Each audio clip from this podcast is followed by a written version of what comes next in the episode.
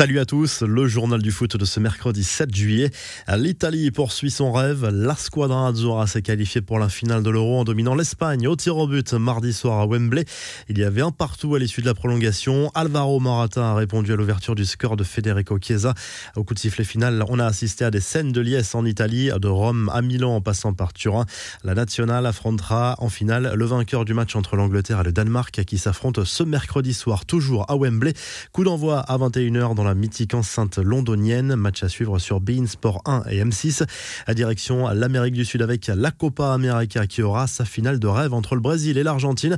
L'Albi Céleste a rejoint la nuit dernière la Seleção en dominant la Colombie. Là aussi au bout du suspense avec une séance de tir au but qui a tourné à l'avantage des partenaires de Lionel Messi.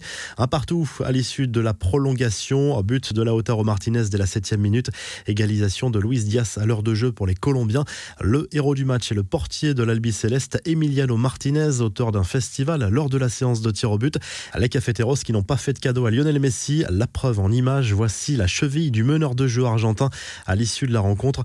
Difficile de ne pas voir en cette finale Brésil-Argentine un duel entre Neymar et Messi, à l'exception des JO avec la sélection olympique. Le joueur du PSG n'a jamais remporté de trophée avec son pays puisqu'il était blessé lors de la dernière Copa América.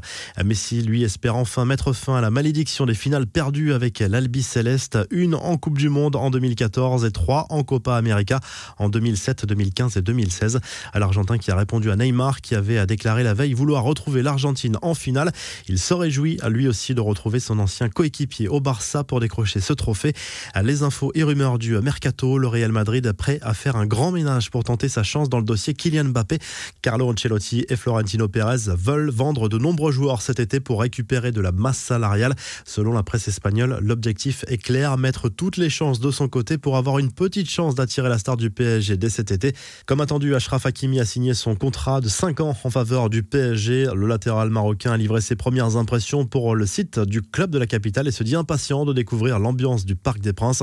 Montant du transfert 60 millions d'euros environ.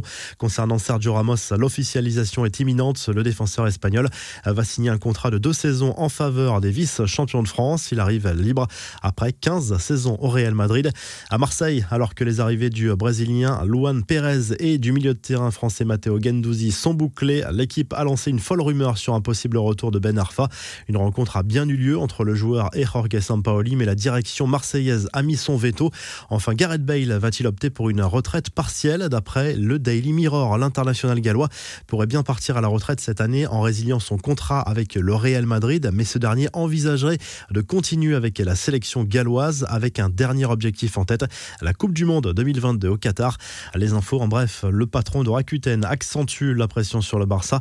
Hiroshi Mikitani, le président fondateur de la firme japonaise, sponsor principal du Barça depuis 2017, a publiquement réagi à la vidéo polémique montrant Ousmane Dembélé tenir des propos pour le moins discriminants aux côtés d'un Griezmann Hilar.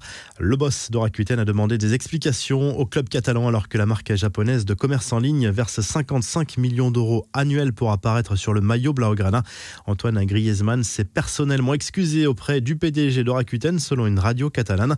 Retour en France avec cette enquête ouverte par le parquet de Paris à propos de messages racistes publiés sur Twitter et visant certains joueurs de l'équipe de France après l'élimination contre la Suisse à l'Euro. Cela concerne notamment le Parisien Kylian Mbappé.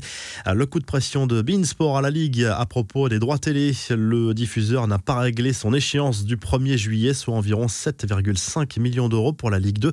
Nasser El Khelaifi joue double jeu dans cette histoire en tant que président de Bein Media Group. Le boss du PSG a validé cette décision alors même qu'il est aussi membre du conseil d'administration de la LFP. Enfin, Zlatan Ibrahimovic continue de profiter de ses vacances au soleil entre détente et activités sportives. L'attaquant des Rossoneri s'est essayé au flyboard comme le montre ce post Instagram avec ce commentaire à la Zlatan, The Rise of God, l'ascension de Dieu. Ce qui a bien fait rire au vu des commentaires ses anciens partenaires Thiago Silva et Marco Verratti. La revue de presse, le journal L'équipe consacre sa une à la qualification de l'Italie pour la finale de l'Euro aux dépens de l'Espagne. La squadra Azzurra a été moins séduisante que depuis le début de la compétition, mais a su s'adapter à son adversaire, retrouvant au passage ses valeurs traditionnelles de réalisme et d'abnégation. En Italie, forcément, la presse s'enflamme à nouveau pour cette squadra Azzurra, à l'image du Corriere dello Sport qui titre Dio et Italiano, Dieu est italien. Le quotidien sportif reconnaît que les joueurs de Mancini ont cette fois bénéficié d'un brin de chance pour rester dans la compétition face à une équipe espagnole globalement dominatrice. En Espagne, justement, la frustration est énorme après cette élimination. Gros craquage du journal AS qui utilise un juron en italien que je vous laisse traduire en une pour le quotidien. L'équipe espagnole a mérité de filer en finale à Wembley au vu de la physionomie de la rencontre, mais c'est bien l'équipe d'Italie qui poursuit sa route et la Roja qui rentre à la maison. Si le journal du foot vous a plu, n'hésitez pas à liker les vidéos et à vous abonner et à très vite pour un nouveau journal du foot.